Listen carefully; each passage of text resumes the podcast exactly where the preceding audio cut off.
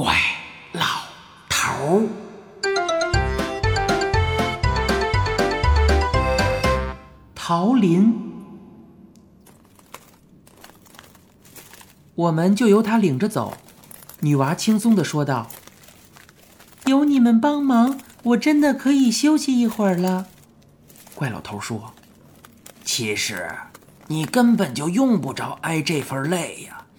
你爸爸是天帝，让他随便派两个大力神，搬几座大山往海里一扔，就把它填平了呀。”女孩眨巴着她那双黑白分明的大眼睛，说道：“我爸爸是天帝，是谁说的呀？”怪老头好像比他还要吃惊。“啊，不是吗？都说你是天帝最小的女儿吗？”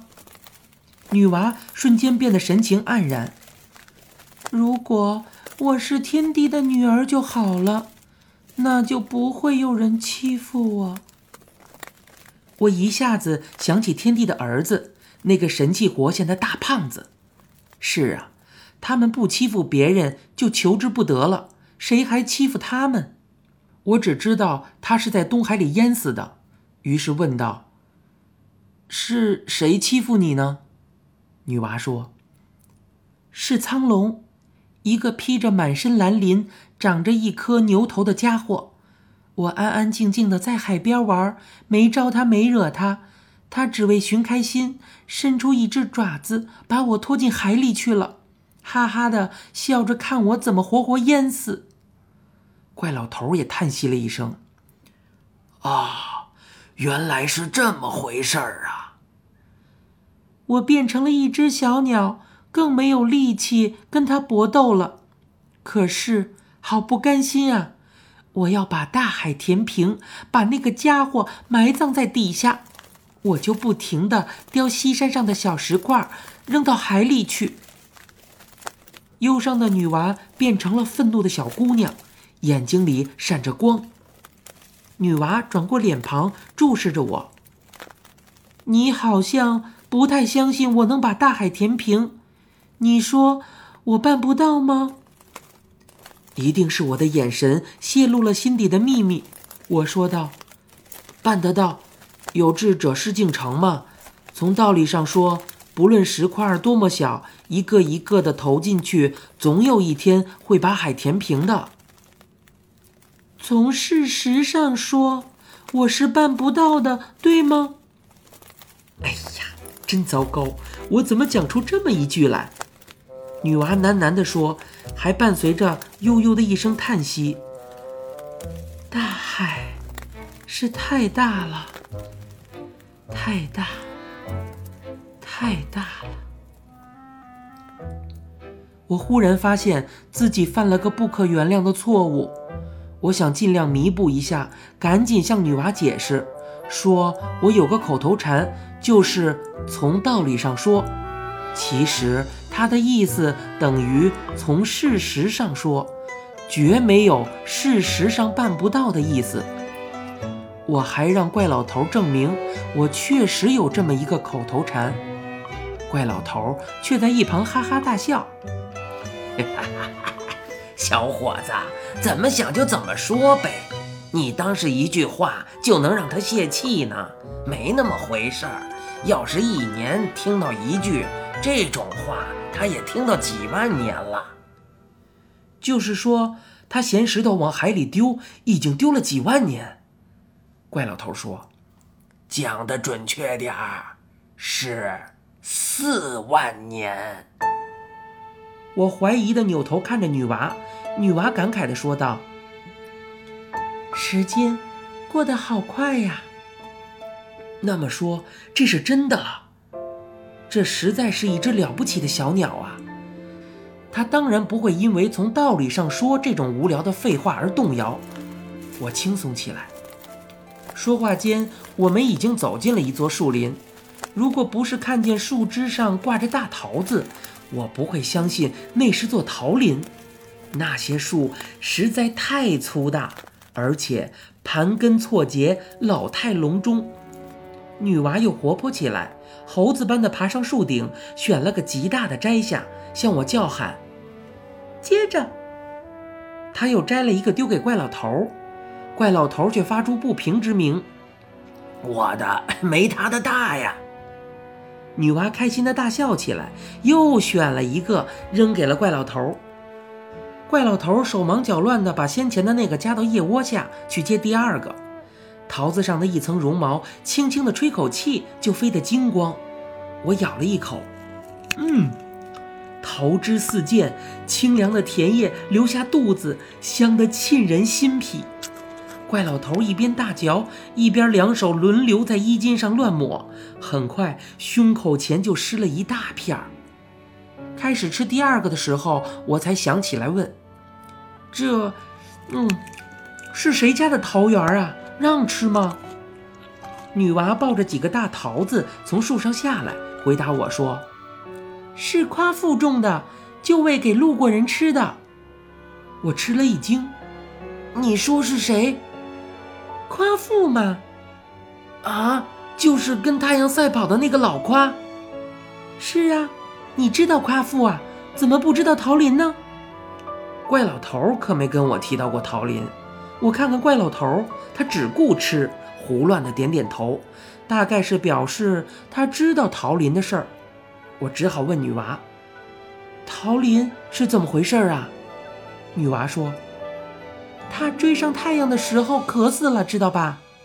呃呃，知道啊。嗯，他喝光了黄河里的水也没有用。对呀，他就往大泽跑。他多半是把这片大海当成大泽了，跑到这个地方，他倒了下去，拼死拼活地跑出了那么远，结果发现是一片不能喝的咸水。你想想啊，他有多么失望！他用手拄着的那根木棍支撑着。再想爬起来，可是啊，他没有成功。也许他根本就没有指望再爬起来，只不过是想把那根木棍插进石头里。他讲的如身临其境，我说道：“就跟你看见了似的。”女娃说：“我当然看见了，这地方就在西山和大海的中间。我每天不知要从这里飞过多少次。”那你怎么不扶一扶他呢？你是说帮他爬起来吗？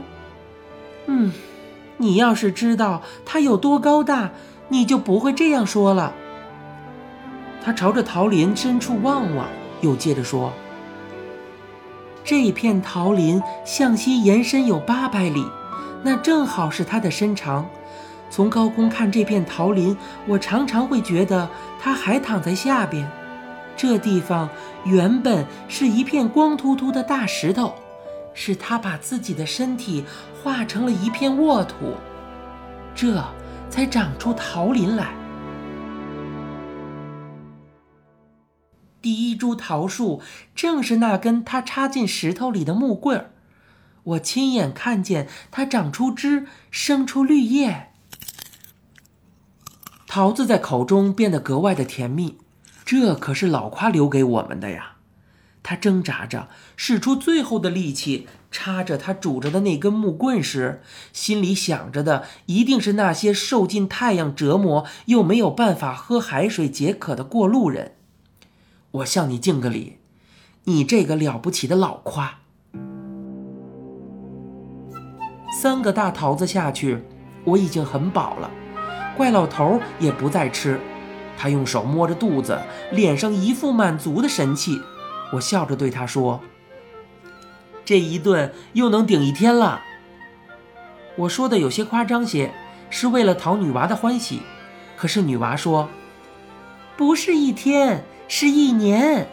要是咱们有时间走到桃林的中央，就能看到那一棵高出别的树一大截子的那第一棵桃树啊。”那棵桃树上的桃子，吃一个就可以一百年不喝水、不吃饭呢。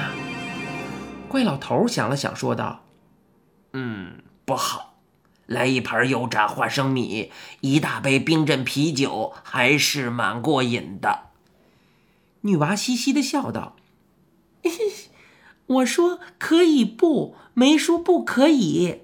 您爱吃什么，爱喝什么，尽管吃喝就是了。”说笑着，我们走出桃林，女娃问我们要到哪里去，怪老头指指我说：“他呀，到这儿来就为看看你。现在人也看到了，还吃了大桃子，我们呀该回去了。”女娃瞧瞧我，走上来用手背擦去我嘴巴上的桃屑，然后说：“我也要去做我的事儿了。有空闲的时候，想着再来看看我。”怪老头在一旁说道：“好，好，我们还帮你往海里扔大石头，让你节省出时间来，带着我们吃大桃子。”我没想到一下子就要分手。怪老头肯定是看出女娃有些恋恋不舍，才故意这么说的。我们果真还能再见面吗？就在我转睛看怪老头的功夫，女娃不见了。我一怔，听见头顶上有“叽叽”的鸟叫声。仰脸看时，我看见精卫鸟正鼓着双翅在空中飞翔。它降低高度，在我们头顶上盘旋了一周，又叫了两声。就猛地腾起，朝远方飞去了。